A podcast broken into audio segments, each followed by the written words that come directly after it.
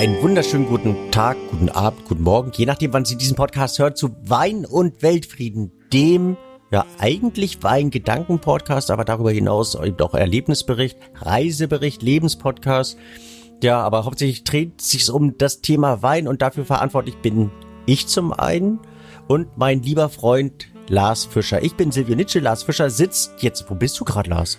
Ich bin jetzt völlig, in einer völlig abgefahrenen Gegend gerade, ähm, in der Türkei, in Kappadokien. Sagt okay. das was? Weingebiet Nummer eins in der Türkei? Weinbaugebiet nee, Nummer eins in der nee, Türkei? Nee, das, das, das nicht. Aber ähm, also ich bin jetzt im Hotelzimmer, aber ähm, Kappadokien ist, äh, sagen wir mal, eine Bergregion, aber die ist inzwischen okay. wahnsinnig bekannt geworden durch diese äh, Ballongeschichten. Also jeden Morgen, also eine völlig oh. wie auf Tatooine. Also wer sich im Star Wars Himmel, äh, Kosmos auskennt, so Wüstenplanet. Ich leider nicht. Ne? Da hast du, ja. das ist alles ein ehemaliger Meeresboden. Und durch die Erosion sind da so ganz freakige Felsformationen entstanden. Und die Menschen haben in hm. diese Felsformationen Höhlen gegraben. Und äh, auch unser Hotel ist, ähm, sitzt quasi im Keller. Also das ist, ähm, ja, nee, wirklich, das ist, das Zimmer hat kein Fenster oder sowas, sondern du kommst halt rein, das ist eine Tür und das ist einfach nur eine gebaute Höhle.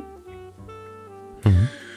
Und ähm, das ist so dieses traditionelle Wohnen. Als Zimmer, hier. richtig als, als Zimmer. Ja, hat auch Oder? alles ein bisschen Kellergeruch, muss ich zugeben. Oh, okay. Durchaus äh, und alles so leicht feucht. Äh, bin auch froh, dass wir nur zwei mhm. Tage sind, ähm, zumindest zwei Nächte. Äh, aber eine völlig schräge Erfahrung. Und, ähm, und jeden Morgen, also ich habe das vor ein paar Jahren schon mal gesehen jetzt auch in der intensiven äh, Vorbereitung auf die, auf, den, auf die Dreharbeiten hier. Ähm, Gibt es so im Internet ganz viele Videos von so Ballons, also Heißluftballons, und dann sind mhm. da ganz viele in der Luft. Und ich dachte immer, das ist einfach nur ein Festival. Gibt's einmal im Jahr oder sowas. Das, aber das passiert hier ja. jeden Morgen. Du hast jeden Morgen so zwischen 50 und 100 Ballons, Was? die aufsteigen. Das ist warum? Ist die Thermik da besonders gut oder? Warum morgens? Oder? Nee, warum äh, dort in der Gegend? Nee, weil die, also, weil die Gegend einfach so ab absurd aussieht. Und das sieht alles wie, dann diese ah. kleinen Städtchen da, und das sieht alles aus wie im, wie im Bilderbuch, ja, wie in einem Märchenland. Das ist wirklich, das ist, also du stehst da, also oder wir alle jetzt auch bei den Dreharbeiten, ähm, und wir haben schon wirklich viel gesehen, aber alle stehen da wie kleine Kinder mit offenem Mund. Wie sieht denn das hier aus?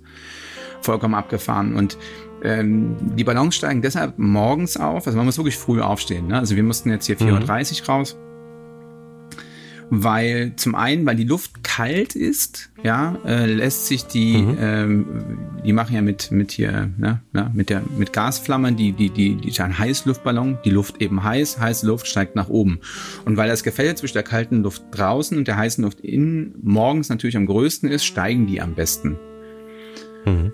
Und weil du eben den Sonnenaufgang da über den Bergen besser sehen kannst. Ne? Die steigen dann hoch und wenn die dann alle oben sind, dann geht eben gerade die Sonne auf und das ist das große Mega-Happening. Ja, in diesen Kanzeln oh, okay. sind so bis zu 25 Leute. Das kannst du ausrechnen, jeden Morgen sind da 1000 Mann in der Luft. Locker.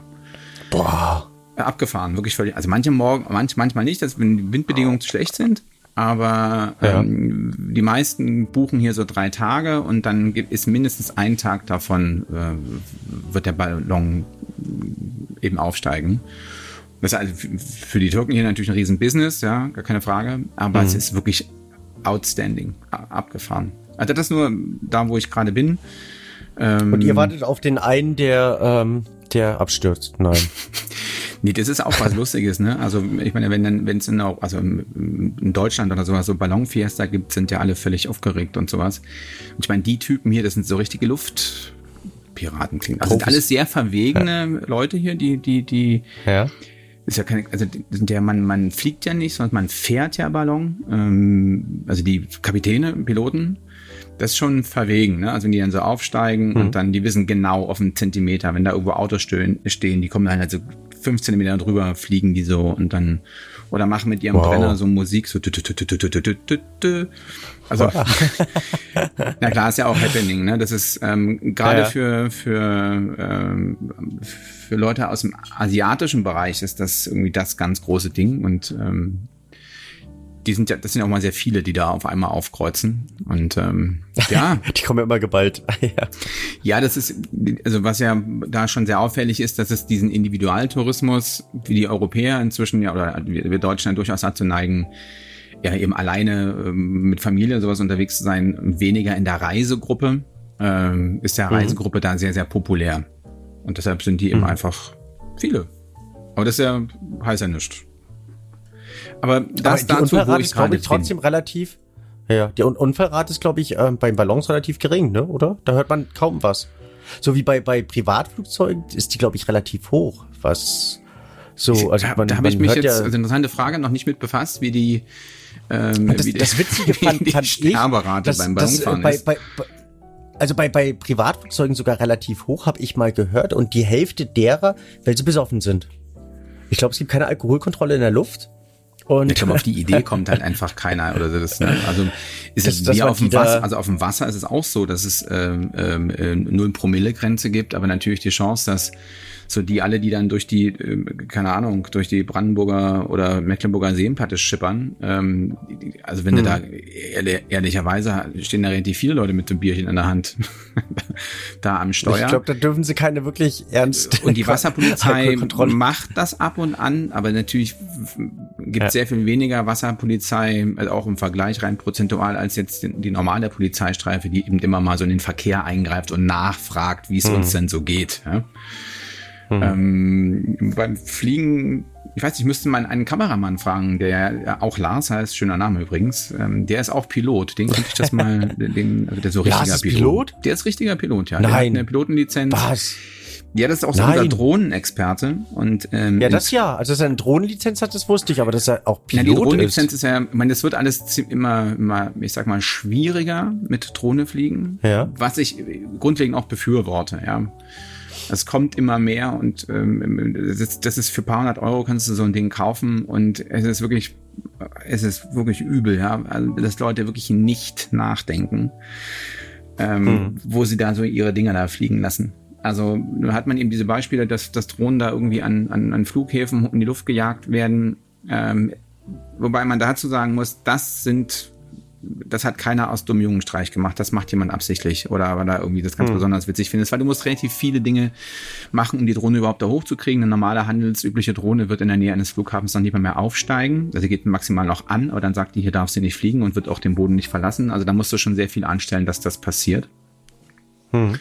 Und jetzt diese, sag ich mal, professionellen Kameradrohnen, die eben doch sehr schwer sind mit, keine Ahnung, so von vier Kilo aufwärts, wenn die vom Himmel fallen, da, da, das, das tut schon so richtig weh, um es jetzt mal zurückhaltend mhm. zu formulieren. Oder diese etwas, äh, FEV-Drohnen nennt man die, die werden so bis 160 kmh schnell.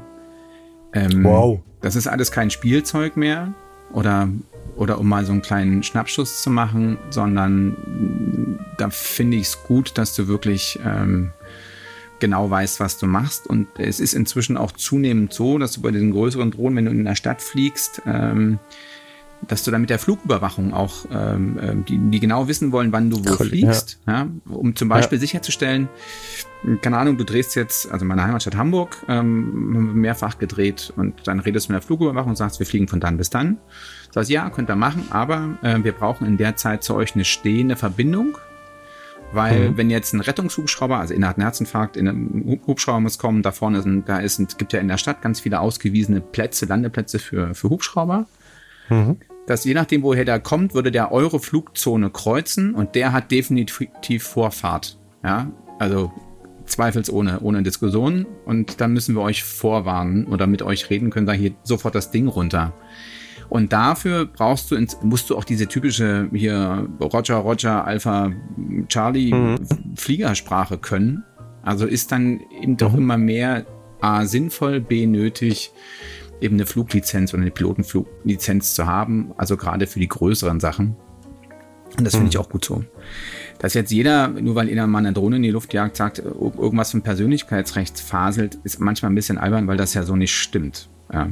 Hm. Aber wenn du ja. in einem Park bist, ist eine öffentliche Fläche. Ähm, wenn du dich im öffentlichen Raum bewegst ähm, und du nicht explizit gefilmt wirst, sonst innerhalb einer Gruppe, gibt es kein Persönlichkeitsrecht. Hm. Also wenn es eine Gruppe Herzlich ist und das Individuum nicht, nicht identifizierbar. Ja, Entschuldigung, ich bin abgesprochen. aber Ja, das ist wirklich interessant. Das sind ja eigentlich auch so Gegebenheiten sind- der es- Neuzeit, äh, ähm, ja, wo man ist- vor zehn Jahren niemals drüber nachgedacht hätte Nee, und wo man gar nicht. jetzt wir wir wir lagen auch am äh, am Strand in Kroatien und da flog so in zwei Meter Höhe jeden Tag so eine Drohne so ganz langsam und hat uns so alle gleichmäßig gefilmt, wo du erstmal ein beklemmendes Gefühl hast. Und denkst, oh, wer hat da Spaß? Ähm, auf der anderen Seite ist es halt wahrscheinlich auch so, so eine Gegebenheit der Neuzeit. Wo Ja, ich war unlängst mit einem, mit mit, einem, mit einem Drohnenfilmfestival befasst. Und ähm, da wurden also um, wurde um Einreichungen aus aller Welt gebeten. Und Die kamen da, dahin oder haben die Filme gezeigt? ne, die kamen dann schließlich dahin. Da gibt's, ne, ist, wie das halt so ist, Jury, Film, also Filmfestival, Jury, Auswahl, Preis. Und ähm, die hatten, was sind denn das jetzt? Da waren an die tausend Einreichungen waren das. Und bei der äh, Premierensichtung musste man feststellen, dass ähm, die Fre- Freundin am Strand war eins der allerbeliebtesten Motive. Also war kein Film, sondern nur so ein Schnappschuss. Aber ähm, Ja. muss man dann auch freundlich zurückschreiben, nee, Jungs, total nett, aber mh, vielleicht das nächste Mal. Aber vielleicht ist auch, also eine, einer dieser Einreichungen dieser Filme vielleicht an deinem Strand entstanden. Und vielleicht lag es an dir, dass der Mag Film sein. nicht genommen wurde, weil du zu sehen warst. Das kann sein, ja. Das Ja. ist sogar sehr wahrscheinlich. Also da. Nein, also, aber ja, es heißt ja Wein und Weltfrieden, also Wein und Weltprobleme. Und ähm, eins, einer der Probleme in der Neuzeit sind halt Drohnen, ja, also mit dem man sich auseinandersetzen muss. Und ich hatte no- noch eine Sache dazu, so aus dem Privatleben. Ähm, äh, direkt bei mir in der Nachbarschaft in Hamburg, ähm, das ist so eine, so eine Ge- Gegend mit viel Grün und vielen Häuschen. Und ähm, da ließ also auch jemand, kam so ein älterer Herr, ließ eine Drohne steigen und die flog da. Und ich hab, wollte erst was sagen. Sag, also das sind ja alles Privathäuser. Ich sag, bist du da sicher, dass du das machst? Weil tatsächlich, wenn das dein, dein Privathaus, musst du das Filmen genehmigen, weil es dein privater Grund ist. Ja? Und kannst dich dann auch ganz normal dagegen zur Wehr setzen, dass das Drehen oder das, ähm, das drüber fliegen ist das eine, ähm, aber das Filmen ist auf jeden Fall ähm, No-Go, ohne deine Einwilligung. Der Okay. flog da so über mehrere Häuser. Ich dachte, du hast, ich dachte, niemals hast du von denen allen eine Einwilligung. ja. Naja, und irgendwann, ähm, das war in so einem Park und, und kam so eine Mutter, fing so eine Diskussion an, was er hier eigentlich macht und so. Und dann war das, war das so ein bisschen ausweichend. Und dann, eben weil da das ein Park ist mit ganz vielen Spielplätzen drin, war dann auch die Polizei. Und die sah den so, hielt an, fragte den. Und dann stellte sich raus, dass es ein Immobilienmakler war, der ähm, in der Gegend sind diese sind die Immobilienpreise unendlich hoch und ähm, ähm, da ist so dieser die alte Dame, die nicht so richtig weiß, was so ein Haus kostet und das günstig an jemanden, der fragt, abgibt, natürlich so ein Lucky Punch. Ne? Da verdienen sie richtig Geld.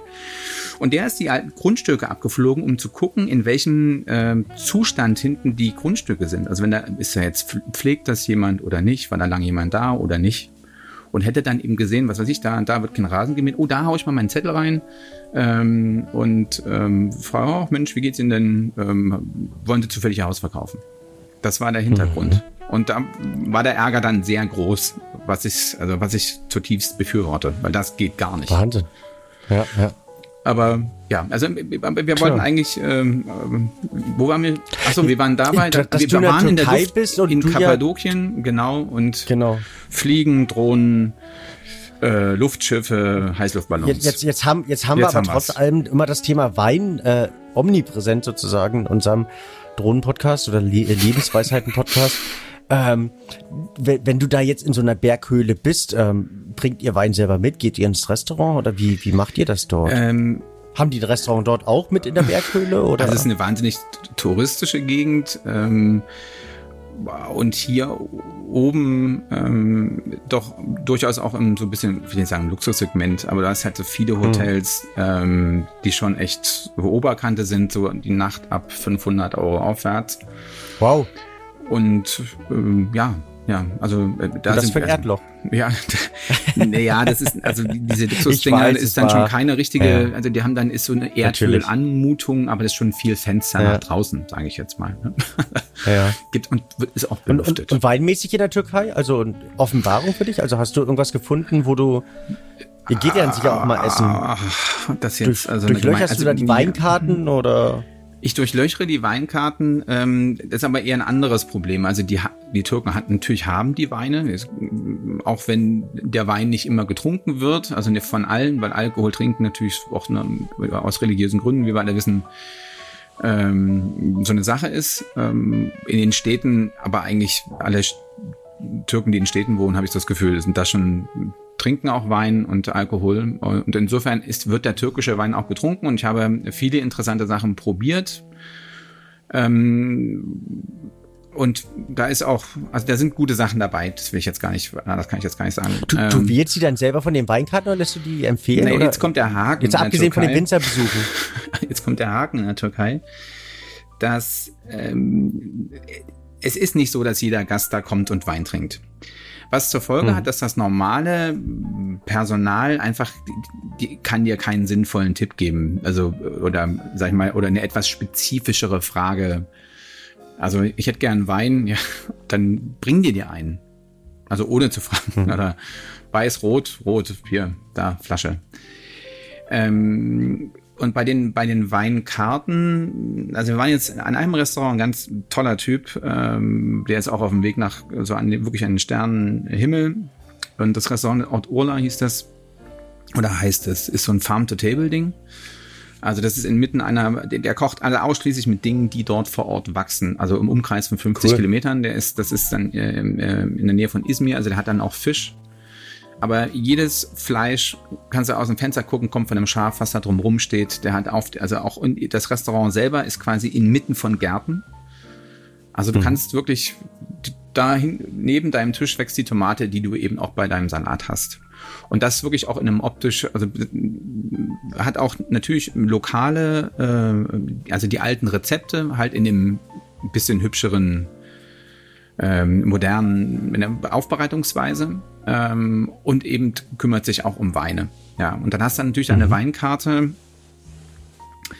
ähm, die schon relativ gut ist und doch wirklich auch, auch auf das Essen ausgerichtet ist. Kann man jetzt nicht anders sagen. Aber ähm, nee, gar kein Aber. Aber mit der Beratung ist das halt so eine Sache. Also mit der unterstützenden, mhm. weil du natürlich da jetzt guckst wie so ein Schwein ins Uhrwerk, ne? Wenn dann irgendwie, du kannst kaum die Namen lesen, also den Namen des Weingutes, ähm, ähm, kannst du kaum lesen oder aussprechen und man hat es noch nicht gehört. Ja, also mhm. wenn du dich ein bisschen in der Weinwelt bewegst und in der Weinkarte guckst, sagt man ja ganz oft, ah, okay, das Weingut kennst du, hast du schon mal gesehen, irgendwas drüber gehört. Also, und dann ist die, die Beratung, die dann daran anschließt, ähm, oder wenn mhm. du sagst, okay, ich sehe hier das und das, dann hat man ja meistens, guckt man auf die Karte, sieht so ein gewisses Preissegment, wo man jetzt willens ist, ähm, äh, was auszugeben. Also ist man alleine mit einem Kumpel, der richtig Bock auf Wein hat, dann guckt man nach einem anderen Preis, als wenn du irgendwie mit der Großmutter unterwegs bist, abends zum Essen gehst und die, pff, der das irgendwie auch egal ist. Hm. Dann geht man ja irgendwie anders ran. Ähm, und dann ist einfach da die Expertise so eine Sache. Gab es bei deinen Reisen je eine Weinkarte, wo du gesagt hast, wow, die flasht mich total? Oder, ja, die von Seven Nietzsche auf jeden Fall. Die, Aber die Reise ging nur nach Dresden. Nein, ich meine, du bist ja auch für deine Reisen, also wo du, du bist ja für deine Karte auch prämiert worden. Ähm, wir wollen es jetzt nicht gegenseitig loben, aber deine Karte ist schon cool. Und von diesen Karten ähm, einerseits in der Mannigfaltigkeit, wie du sie hast, andererseits, hm. was dann auch an Beratung hinten rauskommt, das ist, finde ich, schon die Idealvariante. Und davon gibt's wirklich wenige. Also ich habe in Frankreich, aber eher so in kleineren äh, ähm, mhm. Läden, so geile Weinkarten gehabt mit geilen Beschreibungen. Mhm. Ja, und dann kommt so ein Typ, ähm, der dann wirklich dafür brennt und wirklich hier und das und das und auch irgendwie sprachlich so aufzubereiten, dass du ungefähr weißt, wo da die Reise hingeht, weil du die, ich, ich kann das Weingut nicht kennen. Ich weiß nicht, wie viel hier von wegen Theken mhm. wissen, wie viele Weingüter hat Frankreich? Oh, falscher Fuß, kalter Fuß. Wahrscheinlich um die 100.000, denke ich. Ja, so gefühlt. Äh, irgendwie, also ja. viele, wirklich viele. Die kann ja. man nicht kennen. Und natürlich bist du als Gastronom, Gastronom ja immer auf der Suche auch nach Dingen, die, die vielleicht neu sind, die anders sind, wo du preislich noch ein bisschen was machen kannst äh, und so weiter. Ähm, also stehst du da, hast keine Ahnung. Und da finde ich, ist eine geile Weinkarte, wo man auch so Bock hat, drin zu blättern und ja. Mhm. Gibt's wenige und habe ich ähm, und wirst du also geil richtig tolle Weinkarten findest du auch tatsächlich also das ist meine Erfahrung ähm, entweder hast du so mega ambitionierten oder aber wirklich nur in diesen klassischen Weintrink- und Weinländern wie Italien, Frankreich, Deutschland, ähm, hm. ja, wo du mit den, mit so einer, mit so einer Kundschaft eben auch irgendwie rechnest. Ähm, hm. Also das, ein, einer meiner ganz großen Weinkartenerlebnisse waren, war äh, Anfang 2000 äh, das erste, was mich richtig geflasht hat, die Sansibar auf Sylt. Oh, ja. Also schon Muss damals ich, ja, Wahnsinn, ja, was ja, die, was die ähm, auf der Karte hatten, wie engagiert die, die waren und ähm, eben auch die Typen, die dort ähm, Wein verkauft haben. Ja, bin ich aber bei dir. Wirklich, äh, als ich die zum ersten Mal in der Hand gehalten habe, dachte ich auch so, boah, was äh, ein Ding. Ja. Beratung einfach mal außen vor gestellt, äh, sondern rein so die Weinkarte. Und da geht's mir da gar kurz, nicht. Einhaken, auch bei der folgenden. Einhaken, darf ich bitte, weil ich finde gerade diese großen Weinkarten, wo du dich, wenn du so ein bisschen Ahnung hast, dann durchblätterst und sagst so, boah, uh, wow, cool. Da, du brauchst den Schritt zwei dazu. Also nur das Ding. Ich nicht. Also ich möchte keinen Schritt zwei haben, weil ich möchte keinen Berater an meiner Seite haben, weil bei diesen großen, besonderen Weinkarten möchte ich meistens Klassiker trinken. Da möchte ich den Wein, den ich, das zeichnet ja die Weinkarte aus, dass du halt, keine Ahnung, Schade Costa in zehn verschiedenen Packungen hast. Und dann möchte ich darüber philosophieren mit mir selber, ob ich jetzt gerade einen 2005er oder einen 2000er oder 95er oder was auch immer trinken möchte. Also, oder wenn ich da äh, Prüm-Kabinett wie in der Sonnenuhr, dann möchte ich eben mir selber überlegen, möchte ich und möchte es mit keinem austauschen, weil letztlich ist derjenige auch nicht dabei, wenn ich den Wein dann trinke. sei denn, ähm, ja, also dann, dann möchte ich mich mit jemandem, mit dem ich den Wein trinke, austauschen. Sollen wir den nehmen, sollen wir den nehmen, sollen wir den, also dann soll mich bitte jeder in Ruhe lassen, der mich dann irgendwie beraten sollte. Also da bin ich einfach dankbar, meine Ruhe zu haben. Und äh, ich hoffe, das kommt nicht arroga arrogant rüber, sondern ich möchte dann einfach so in diesem Weinkartenhimmel schweben und ähm, mich da richtig drin ausleben und bedauern, dass ich gar nicht so viel trinken kann, wie ich da jetzt im Augenblick wollte, wenn ich eben so eine Weinkarte wie eben die von der Sandibar. Ich war leider schon ewig nicht mehr auf Sylt, daher weiß ich nicht, ob es aktuell immer noch um sie so bestimmt ist, wie es vor 10, 20 Jahren war. Ich war lustigerweise äh, mitten, so.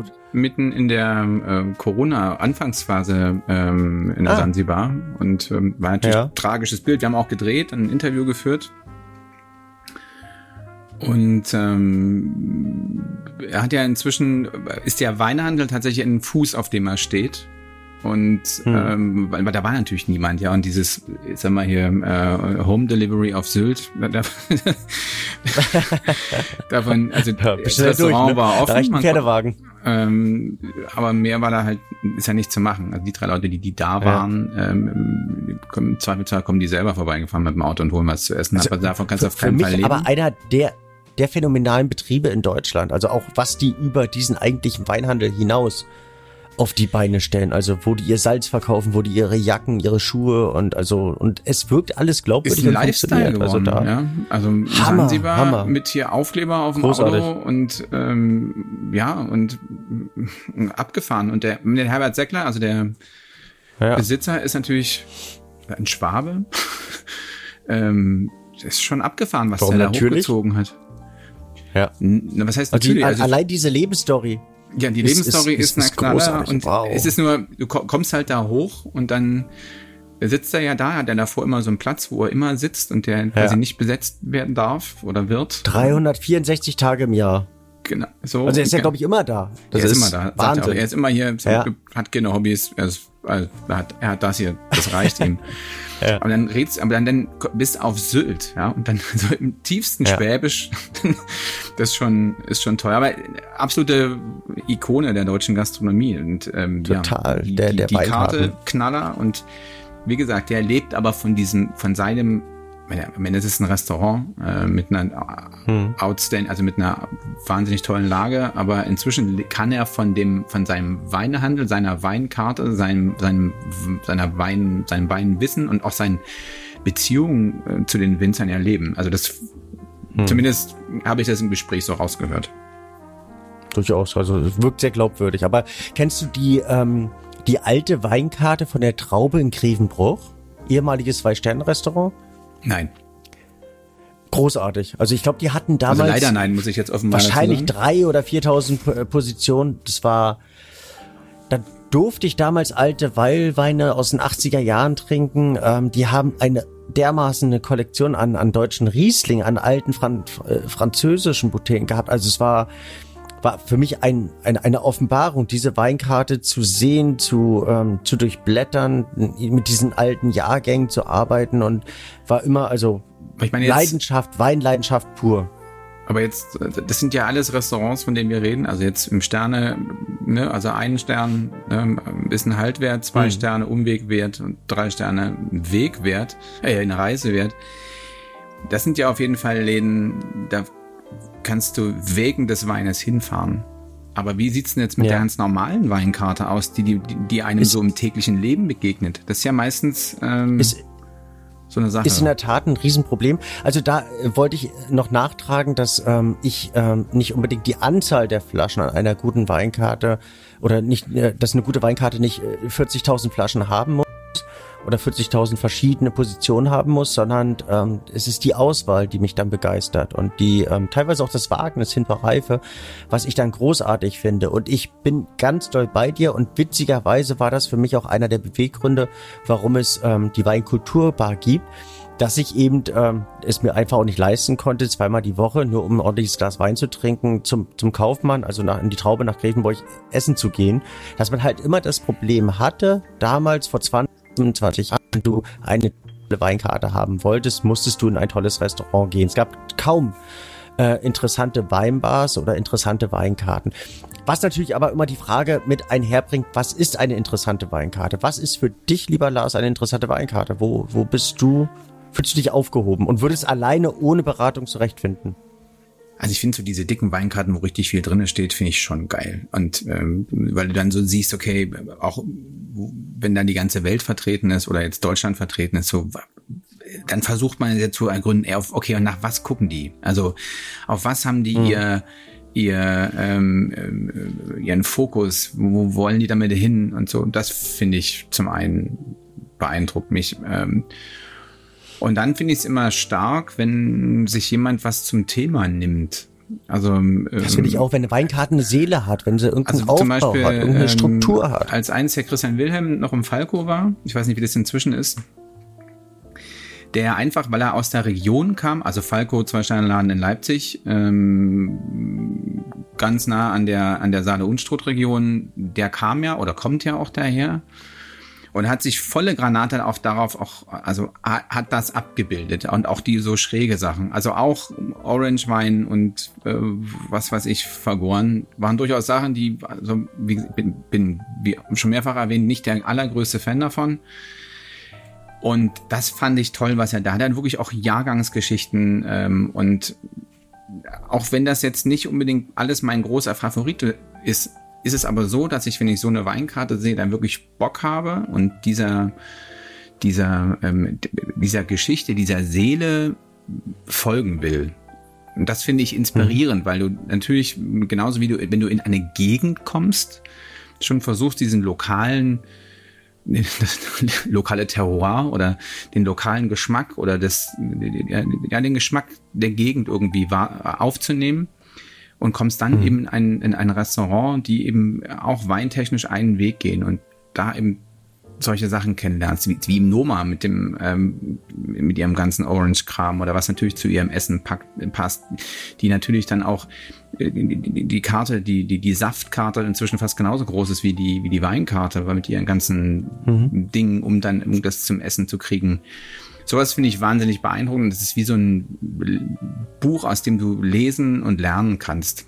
Das begeistert also das also begeistert dich, dich mich. muss eine Karte immer beeindrucken, dann hast du das Aha Nein, das muss nicht, muss mich jetzt nicht immer beeindrucken. Also du bist ja, ich gehst ja auch nicht immer so essen, dass du so neugierig bist und gerade Lust auf so was mhm. hast. Ne? Du gehst ja auch ganz oft schlicht und ergreifend essen, weil du Hunger hast. Und in den Sterneladen gehst du definitiv nicht, weil du Hunger hast. Mm, mhm. Wenn du dann da eben so abends sitzt, ähm, dann, also was mich oft stört an Weinkarten, oder anders, anders, fragen wir anders, positiv formulieren. Was, was ich immer toll finde, wenn man alle Weine glasweise kriegt.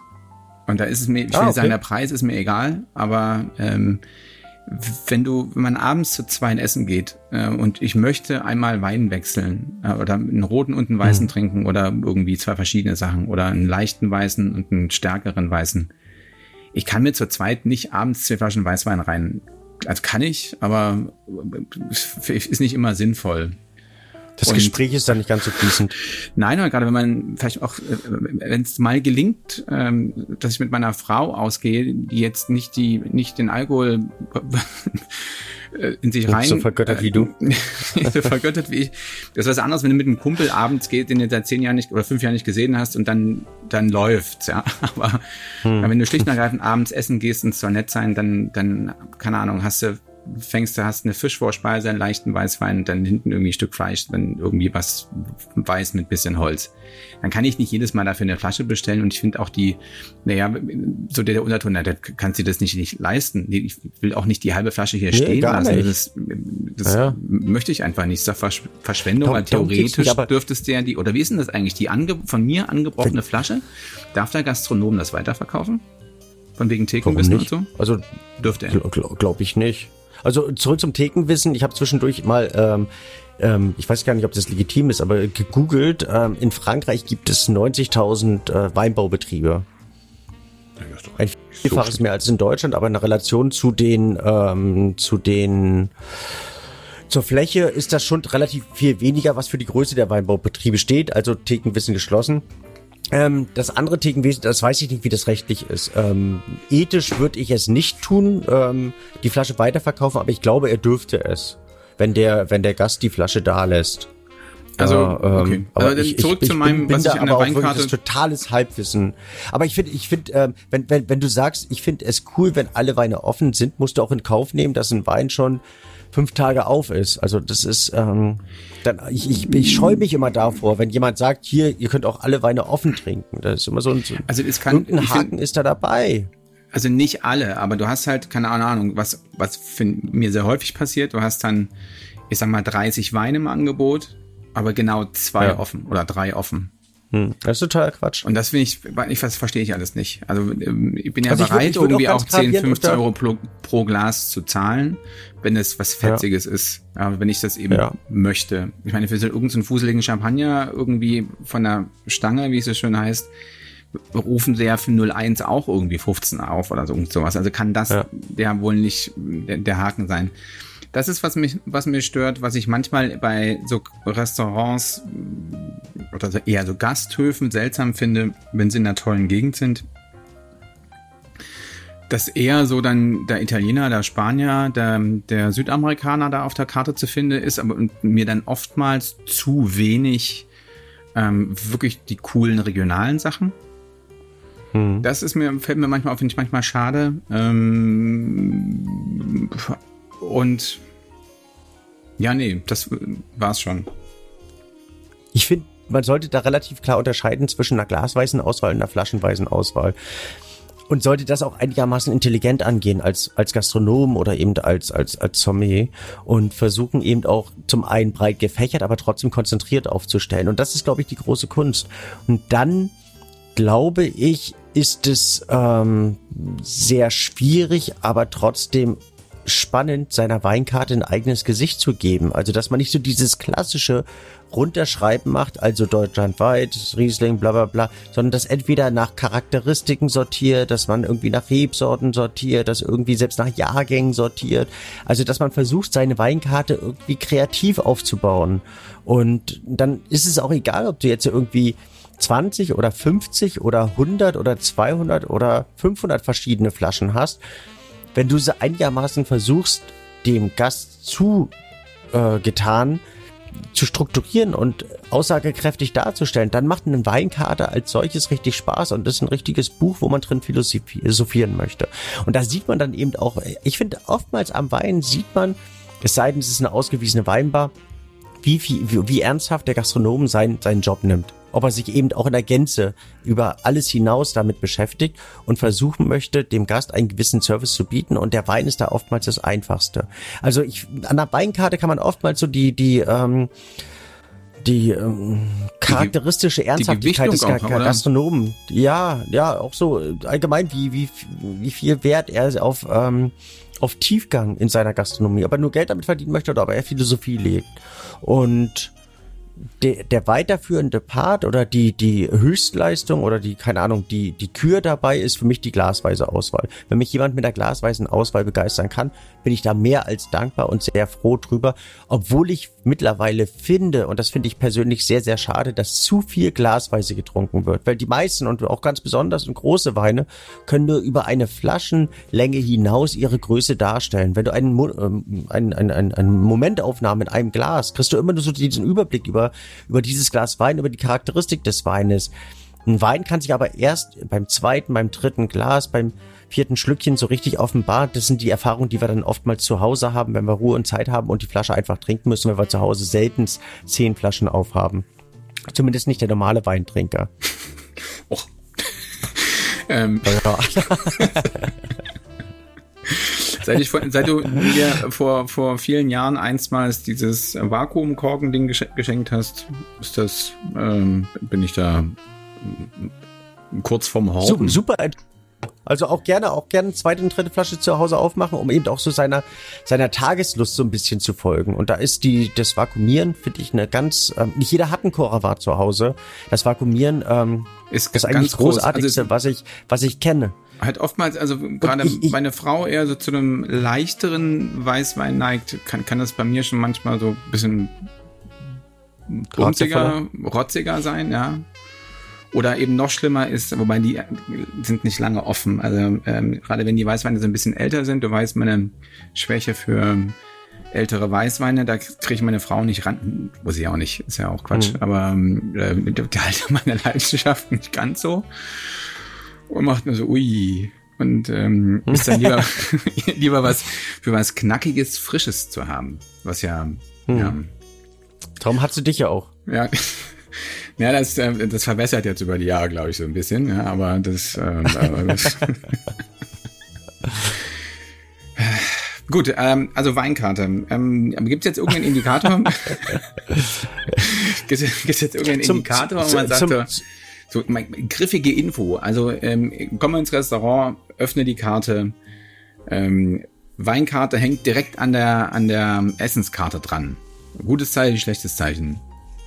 Egal. Also selbst das kann manchmal logistisch einfach ähm, vernünftig sein.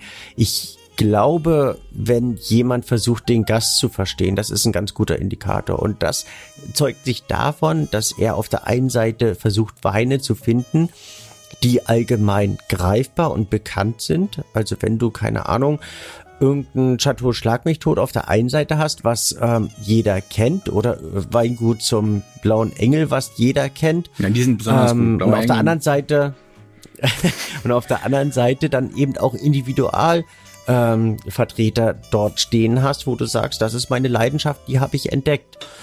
Also das zeugt schon mal da, dafür, dass jemand Wein oder Weinliebe in einer gewissen Weise lebt dann, ich würde es auch niemals an dem Preis festmachen. Also ich finde es schade, wenn Leute da mit dem Telefon sitzen und den Preis googeln, ob der jetzt besonders teuer oder besonders günstig ist. In dem Augenblick soll man einfach auf die Kacke hauen, soll es genießen und nicht irgendwie nach den Schnäppchen suchen. Ähm, ja, wenn, wenn so? ich da also schon anfange zu sparen, das finde ich, ah, das ist... Also was mich oft normal, dass man interessiert, wie sie es kalkulieren. Ob das so klassisch 1 zu 4 oder 1 zu 2, erwische erwisch ich mich Pumpe. manchmal. Ja, aber jetzt nicht, ja, dann weil raubt man sich doch aber total den Spaß dabei, wenn ich jetzt so überlege, ob ich den Wein vielleicht, wenn ich ihn bei Havesco oder wo auch immer bestelle, ob ich ihn da günstiger bekomme oder drei nee, ich will einfach nur wissen, bekomme, dann zu Hause also trinken. Also die Entscheidung, was ich trinke, ist vollkommen unabhängig ähm, vom Preis. Also es gab nicht ganz. Für mich ein Erlebnis, wo, wo ich mich so sehr über die Kalkulation geärgert habe, dass ich ähm, wir, wir haben dann damals einen Wein gefunden, wo ich gesagt habe, der ist erträglich, aber das war so immens überdimensioniert hochkalkuliert, dass ich dort am liebsten keinen Wein getrunken hätte. Das war damals ein Zwei-Sterne-Restaurant in Berlin. Gibt's äh, nicht mehr. Ähm, da hatte ich so dieses Erlebnis, wo ich auch dann zu, äh, ganz gravierend zum Weingeizhals mutierte. Aber sonst finde ich es einfach schade und ähm, lustraubend für den Einzelnen. Ähm, es heißt wie ein, äh, oder es hieß damals wie ein Weingut Wein. in Frankreich. Mhm. Ja. und ähm, war, ja, da, da hatte ich wirklich so dieses Erlebnis, wo ich dachte, ja. boah, fand, äh, ja, egal. Küche war großartig, aber die, die hm. Weinauswahl war auch toll. Und äh, es war auch begründet aufgrund des, des internationalen Gästeklientels, aber da wurde es dermaßen übertrieben, dass ich da das war wirklich zu hart, keinen Spaß dran hatte. Zu hart. Mir ging es einmal hm. so in, ähm, in Leipzig, ein Stern, und da gab's einen sehr bekannten Wein, ähm, ja, Robert Weil. Und da bin ich beim Preis fast umgefallen. Also also nicht mit dem Satz, kann ich da drüben in der Kommentarstelle, wo auch immer, für 18 Euro kaufen, sondern, also, aber das habe ich nicht verstanden. Aber egal. Also passiert hm. manchmal, ähm, so ist es eben. So, was ist aber jetzt die Konklusion? auch Fehler im falschen Einkauf kann, also, ähm, dass man sich an einer schönen Weinkarte erfreut und ähm, einfach den, den äh, Gastronomen animiert, da weiterzumachen und ähm, dass schöne Weinkarten gefördert werden sollten und das für Gastronomen eigentlich das, das äh, großartigste äh, eine tolle Weinkarte sein kann, wenn man damit eine gewisse Ernsthaftigkeit darstellt. Und wie gesagt, nicht an der Größe messen, sondern an der Auswahl. Vielleicht eben auch, ob es jemand ein wenig ernsthafter nimmt und eine gewisse Jahrgangstiefe hat. Vielleicht nicht nur den Jahrgangsaktuellen, sondern einfach auch einen, der fünf oder zehn Jahre gereift ist, weil manche Weine brauchen eine gewisse Zeit. ist immer eine, eine, eine ganz Entscheidung, eine Betriebsentscheidung, wie auch immer. Es wird auch niemand ähm, hingehen und, also es wurde früher immer argumentiert, kalkulieren noch ein bisschen günstiger, dann trinkt man eine zweite Flasche. Es stellt sich niemand vier Flaschen Wein an einem Abend in den Kopf, nur weil der 10 Euro weniger kostet. Also ich glaube, das ist so, eine, so ein ganz großes Irrtum. Aber ähm, Weinkarte ist ein Riesenthema, ein wichtiges Thema und sollte immer ernster genommen werden. Also für mich ist eine geile Weinkarte, wenn ich aber die Königin der Weinkarten ist, wenn die so fetzig ist, dass sie am liebsten klauen mit nach Hause nehmen will. Hm. Und ähm, ein letzter Satz noch, das war ja übrigens die von unserem gemeinsamen Freund ähm, ähm, Carsten Martin. Du erinnerst dich, das grundlegende Ansinnen, ein Korkgeld, Korkgeld aufzurufen und eben, dass man eben auch den teuren Weiß, äh, den teuren Weiß, also den teuren Wein also wenn du jetzt eine klassisch gastronomisch durchkalkuliertes Ding von, das liegt dann irgendwo im größeren Bereich bei 1 zu 2, 1 zu 3 oder irgendwie sowas, die, keine Ahnung, oder schlechtesten Fall 1 zu 4, ähm, die, keine Ahnung, 50 Euro kostet, zum Beispiel, oder 100 Euro, zum Beispiel aus mhm. Margot, ja, ähm, dann, dann, du, du gibst abends nicht zur Zeit 200 Euro für eine Flasche aus. Wenn du aber dann ein Korkgeld hast, ähm, oder selten, wenn du einfach nur mit dem Kumpel mal einen, einen zwitschern willst. Aber wenn dann eben, keine Ahnung, einfach nur 30 Euro Korkgeld drauf sind oder 25 Euro, dann bist du ja sofort dabei. Und dann würde ich hm. tatsächlich hm. sogar, also wenn ich, dann würde ich tatsächlich zwei nehmen, wenn der Preis stimmt. Von dem besonders. Ja, ja. ja. Aber das so. ist eine tolle Philosophie, die damals Claudia Stern in in, äh, in Köln im Vintage angefangen hat, dass sie einfach sagte, wir sind äh, primär nach außen mehr oder weniger Weinhandel und wer den Wein hier trinken möchte, der zahlt halt damals, ich glaube 10 Euro oder so, ähm, Korkgeld und ähm, kann den Wein dann hier trinken. Hat funktioniert, viele haben es aufgegriffen. Ähm, von dem her, also eine tolle Philosophie, wenn man es eben durchzieht. Also dieses Durchziehen finde ich so wichtig, dass man einfach versucht, sich Gedanken darum zu machen, nicht einfach zehn Weine zusammenkleistert und sagt, das ist unsere Karte, sondern einfach da dem Ganzen eine Seele gibt und ähm, das versucht zu leben und für den Gast, pro Gast, ähm, im Sinne des Gastes ähm, versucht zu leben und zu präsentieren. So, im, im Großen und Ganzen des Durchziehens haben wir das doch jetzt hier ganz gut durchgezogen. Das Einzige, was wir ja. noch zu Ende ziehen könnten, ist ähm, uns freundlich zu bedanken bei den äh, unseren Unterstützern dem Team Geroldsteiner? Vorne an, genau, dem Team Geroldsteiner, dafür, dass sie ähm, dafür sorgen, dass dieser Weinpodcast von noch mehr Menschen gehört wird. Es ist ja in der Tat so, dass ganz viele sagen, ach, wusste ich nicht, dass es das gibt und keine Ahnung das. Und das geht mir ja selber so. Es äh, entstehen ja mittlerweile in vielen auch Wissensebenen verschiedene äh, Podcasts, wo man Lebenshilfe bekommt, wo man ähm, Wissen vermittelt bekommt. Allgemeine Beratung. Der, der, der, es ist ja so, so, der Markt ist so riesig geworden und Gerold Steiner unterstützt sich wie allgemein in der in der Branche, also in der Weinbranche, eben auch im, ähm, im, im beim Thema Podcast ähm, und versucht uns so ein wenig voranzutreiben. Dafür ein ganz, ganz herzliches Dankeschön für diese Selbstlosigkeit, die dort gelebt wird. Herrlich. Und wir hören uns das nächste Mal aus irgendeinem anderen Land. Ich weiß noch aus welchem, nicht aus welchem. Ähm, mein Neid ist dir sicher. Ja, ich, also ähm, ich habe Griechenland vor Augen. Das könnte. Ich, aber in dem Fall werde ich hoffentlich nicht in einem, äh, äh, in einem Hotel sitzen, wie hier in Kappadokien, sondern ich werde am Strand, werde ich mein Mikrofon aufbauen. Oh. Da wird immer so ein leichtes Windgeräusch kommen, darauf freue ich mich schon. Können, können, können wir dann einen Bildpodcast draus machen? Ja, wir können wir da eigentlich überhaupt irgendwelche Bilder? Ich meine, kann ja, ich würde ja gerne irgendwie ein paar Bilder aus Kappadokien hier äh, zur Verfügung stellen, die wirklich schön sind. Wir werden, können auch, werden wir, können wir gerne was, via Facebook Wir können ein bisschen was posten, oder? Das machen wir Unbedingt. Mal. Das machen also, wir. wer den Vorhaben. Podcast gehört hat, dann Sinne. bei uns nachgucken, gibt's ein paar Bilder dazu. Tschüss. Gerne. Alles Gute, einen schönen Tag. Tschüss. Tschüss.